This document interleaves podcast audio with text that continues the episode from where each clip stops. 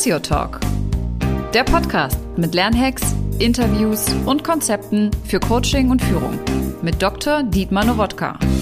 Herzlich willkommen zu einer neuen Episode bei Progressio.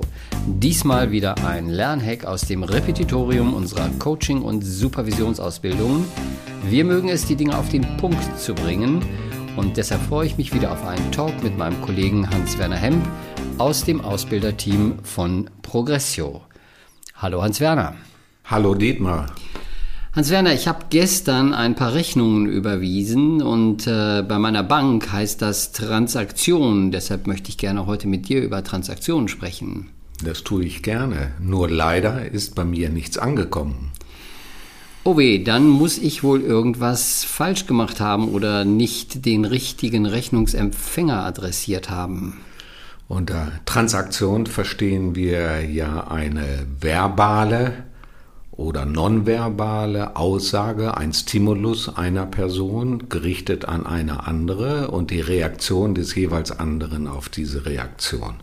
Das nennen wir kommunikationstheoretisch eine Transaktion.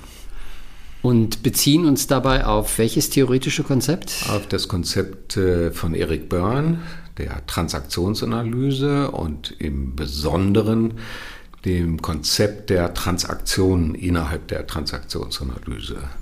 Und damit knüpfen wir nahtlos an die Ich-Zustände an, die wir ja in dem vorherigen Podcast behandelt haben. Denn Transaktion kann man ja auch als äh, Kommunikation zwischen Ich-Zuständen beschreiben, nicht wahr? Das ist richtig, denn äh, wenn ich das Strukturmodell der Ich-Zustände nehme, mit den Eltern-Ich-Zuständen, den Erwachsenen-Ich-Zuständen und den Kindheits-Ich-Zuständen und dieses Modell denke, erstmal der Einfachheit halber bezogen auf zwei Personen, dann schwirren da schon mal sechs Ich-Zustände durch den Raum. Und so ist es möglich, dass ich aus einem dieser Ich-Zustände, zum Beispiel aus meinem Erwachsenen-Ich-Zustand, an das Erwachsenen-Ich des Gegenübers etwas richte, adressiere, aussage. Und hoffe, eine Reaktion auch aus dem Ich-Zustand des jeweiligen Gegenübers, den ich adressiert habe, zu bekommen. Das wäre dann eine parallele Transaktion. Das ist richtig, weil wenn wir das grafisch darstellen, die Ich-Zustände in der Reihenfolge als Kreise untereinander malen, Eltern-Ich, Erwachsenen-Ich, Kindheits-Ich, und dann die zweite Person daneben malen, auch mit diesen Kreisen, dann wären die Striche der Reakt äh, Stimulierung und der Reaktion auf einer Ebene. Das kann bei all, drei, all den drei Ich-Zuständen der Fall sein. Wir können parallel zwischen unserem Eltern-Ich, meinem Eltern-Ich und deinem Eltern-Ich agieren, als auch zwischen dem Kind-Ich bei mir als auch bei dir agieren. Wäre es auch eine parallele Transaktion, wenn ich dich aus meinem rebellischen Kind-Ich adressiere, also an dein kritisches Eltern-Ich und du reagierst von deinem kritischen Eltern-Ich genau auf mein rebellisches Kind? Ist das dann auch eine parallele Transaktion? Das nennen wir keine parallele, sondern eine komplementäre. Das heißt ja frei übersetzt eine ausgleichende Transaktion, also eine ausgleichende Form der Kommunikation, die von ihrer Struktur und Funktion her endlos funktionieren kann. Okay, das sind ja dann also Ich-Zustände oder das sind Transaktionen, die ähm, äh, parallel oder komplementär äh, ein, eine hohe Deckungsgleichheit haben. Da gibt es ja gar nicht so viel Irritationen dann, ne? oder? Da gibt es erstmal keine Irritationen. Wir müssen uns nur deutlich machen, dass das nicht äh, abhängig ist von dem subjektiven Wohlbefinden der beteiligten Personen. Also das kann ja auch so sein, ich nehme mal das Beispiel oder pointiere das noch ein wenig, dass du eben benutzt hast, du äh, adressierst an mein Kind, ich an mein rebellisches oder auch angepasstes Kind, ich, das ist jetzt letztlich gar nicht mehr das Entscheidende aus deinem Eltern-Ich. Ich fühle mich immer wieder minderwertig im Kontakt mit dir, du fühlst dich stark und überheblich, denkst aber, der kriegt ja überhaupt nicht auf die Reihe. Und deswegen musst du dem immer wieder sagen, wie er was zu tun, zu machen, zu denken hat. Ne, dann muss ich mich mit dieser Kommunikationsstruktur nicht wohlfühlen, genauso wenig du. Du verzweifelst möglicherweise an meiner Eigenständigkeit. Ne, unsere kommunikative Struktur funktioniert trotz allem problemlos, weil es eine komplementäre, also eine ausgleichende Form der Kommunikation ist. Aber im Prinzip ist es dann nicht so, dass wir uns innerlich trotzdem irgendwie, ich sag's mal zugespitzt, sau wohlfühlen, weil wir kriegen ja das Muster erfüllt, wonach wir uns eigentlich im tiefsten Innern sehen. Äh, du kriegst immer einen drauf und ich kann immer mm, erklären, dass äh, du keine Ahnung hast. Ich suche gerade noch nach einer etwas anderen Beschreibung für das Sauwohl. Weil es kann sein, dass es etwas mir Bekanntes ist oder uns etwas Bekanntes ist, was wir auf dieselbe Art und Weise immer und immer wiederholen. Damit wäre das Teil eines inneren Lebensskriptes, so nennen wir das.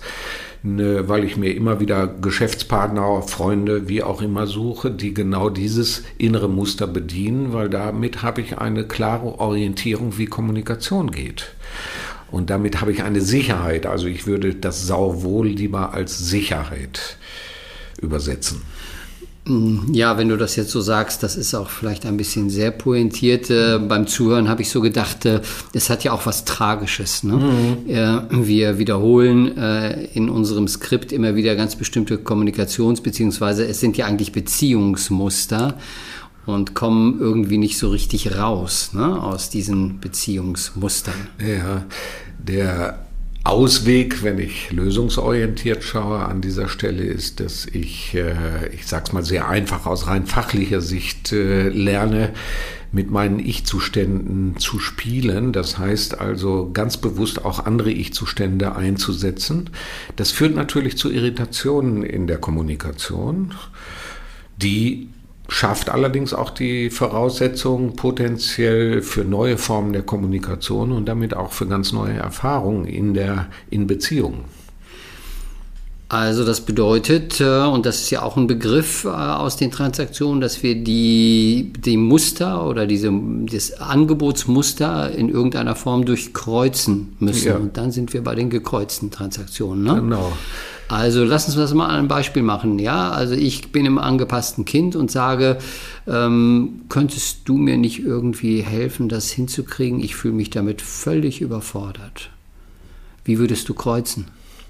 Indem ich möglicherweise Ja sage. Wäre das dann eine Kreuzung oder wäre das dann eine äh, komplementäre? Äh? Das wäre aus meiner Sicht, so meine ich es zumindest, ein Kreuzen und auch ein Stören der angebotenen Transaktion. Die Transaktion, so würde ich es deuten, die du angeboten hast, ist eher aus dem angepassten Kind-Ich an das mhm. fürsorgliche Eltern-Ich und Richtig. ich reagiere ganz nüchtern und sachlich mit Ja. Oder ich könnte auch Nein sagen. Oder ich könnte es konfrontieren. Es wäre auf jeden Fall, wenn wir uns das grafisch wieder angucken, ein Kreuzen der Striche.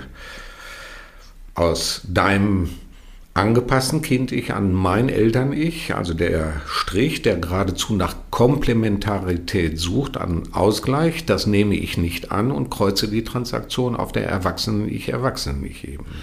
Aber worin besteht die Kreuzung, wenn du Ja sagst? Ich hätte jetzt vermutet, wenn du Ja sagst, dann äh, gehst du ins fürsorgliche Eltern nicht und bedienst meinen Wunsch. Nicht unbedingt. Also da reden wir möglicherweise gerade aus äh, einem oder besetzen dieses Beispiel auf unterschiedliche Art und Weise. Ne, wenn ich Ja sage, dann bestätige ich erstmal nur und meine damit das Gehörte zu bestätigen und keine Botschaft, irgendetwas zu tun. Das würde sich im weiteren Verlauf der Transaktion möglicherweise deutlich machen. Ich würde, könnte an irgendeiner Stelle fragen, willst du irgendetwas von mir? Hm? Und müsste entscheiden, ob ich das, was du möglicherweise von mir willst, auch bedienen will oder nicht bedienen will. Ich könnte dich konfrontieren an irgendeiner Stelle und sagen, Dietmar, wie kriegst du das eigentlich immer wieder hin, dich in solch schwierige Situationen zu bringen? Und ich biete dir keine Lösungen dafür an, sondern konfrontiere dich im Grunde genommen, indem ich die Transaktionen kreuze. Das bedeutet also, du versuchst mit dieser Kreuzung äh, oder machst mit dieser Kreuzung mir ein Angebot, äh, aus meinem angepassten Kind gewissermaßen auszusteigen und dir auch auf der Erwachsenenebene zu begegnen. Genau. Das halte ich für eminent wichtig, äh, generell kommunikativ, also in allen Beziehungen, äh, auch gerade für unsere berufliche, unser berufliches Vorgehen halte ich das für ein ganz wesentliches Merkmal, dass wir lernen, gezielt Transaktionen zu kreuzen weil das immer wieder Irritationen schafft und Irritationen sind die Voraussetzungen für zumindest potenzielle Veränderungen des Gegenübers. Das muss nicht heißen, dass das jedes Mal sofort funktioniert, aber das ist die wesentliche und die Kernvoraussetzung dafür. Ne, denn wenn ich immer wieder nur bediene, komplementär die Transaktion, dann bestätige ich immer und immer wieder ein schon bekanntes Modell oder Muster, wie du gesagt hast. Das heißt ja, dass man dann eigentlich sagen könnte oder müsste sogar, dass jedes Kommunikations, jede Kommunikation auch immer ein Beziehungsangebot beinhaltet. Ja, es beinhaltet ein Beziehungsangebot. Ne, es darf keine Zurückweisung sein, um das mal andersrum zu betrachten, weil das äh, eine Störung in einer Kommunikation wäre, die zum Abbruch der Kommunikation und möglicherweise zum Abbruch der Beziehung führen würde. Um so zu intervenieren in professionellen Beziehungen brauche ich eine Basis und eine Sicherheit für die Beständigkeit und die Stabilität der Beziehung mit dem Ratsuchenden. Ähm, dann muss ich ja als Berater, gehen wir mal auf diese Ebene, äh, im Grunde genommen immer wieder mitdenken, nicht nur was sagt er mir oder was sagt sie mir gerade, also welche Informationen gibt sie mir, sondern auch welche Art der Beziehung bietet sie mir gerade an oder er gerade an. Das halte ich für einen ganz wesentlichen Gedanken und bedarf natürlich einer ständigen kontinuierlichen Reflexion der eigenen inneren Haltung und der Beziehung, in der ich arbeite. Das ist eine wesentliche Voraussetzung. Und die Transaktionsanalyse und hier in diesem Fall die Transaktionen und die dahinterliegenden Ich-Zustände sind dann so eine Art, ich sag's mal, Modell oder innere Landkarte mit der ich mich äh, innerhalb eines kommunikativen Beziehungsgeschehens orientiere, um zu gucken, auf welcher Ebene bewege ich mich gerade, auf welcher Ebene mein Gegenüber und brauche dann ja daher eine ganz, ganz hohe Aufmerksamkeit, um, wie gesagt, nicht nur auf den Inhalt zu reagieren, sondern auf die Beziehung, die da gerade läuft. Genau. Wir hatten ja zu Beginn unseres Gespräches so ein wunderschönes Beispiel. Als du angesprochen hast, äh, dass du Geld auf welche Konten auch immer transferiert hast. Mhm. Und ich möglicherweise, das ist natürlich jetzt erst einmal meine Deutung, auf eine ganz andere Art und Weise reagiert habe, als das, was ich vermute, du erwartet hast. Das heißt, ich habe auf einer ganz anderen Ebene reagiert.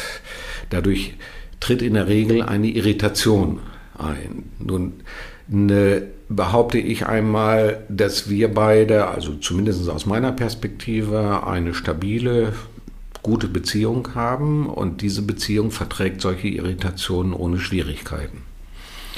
Und das Gegenüber, in dem Fall du, kannst im Grunde genommen sofort wieder auf diesen Kontext einsteigen und auch an der Stelle weitermachen. Das ist ein Beispiel für eine stabile Beziehung. Das geht nicht in jeder Beratungsbeziehung von Anfang an. Manche Beziehungen sind von der ja, Emotionalität her so instabil, gerade zu Beginn, dass solche Störungen erst einmal gar nicht angesagt sind.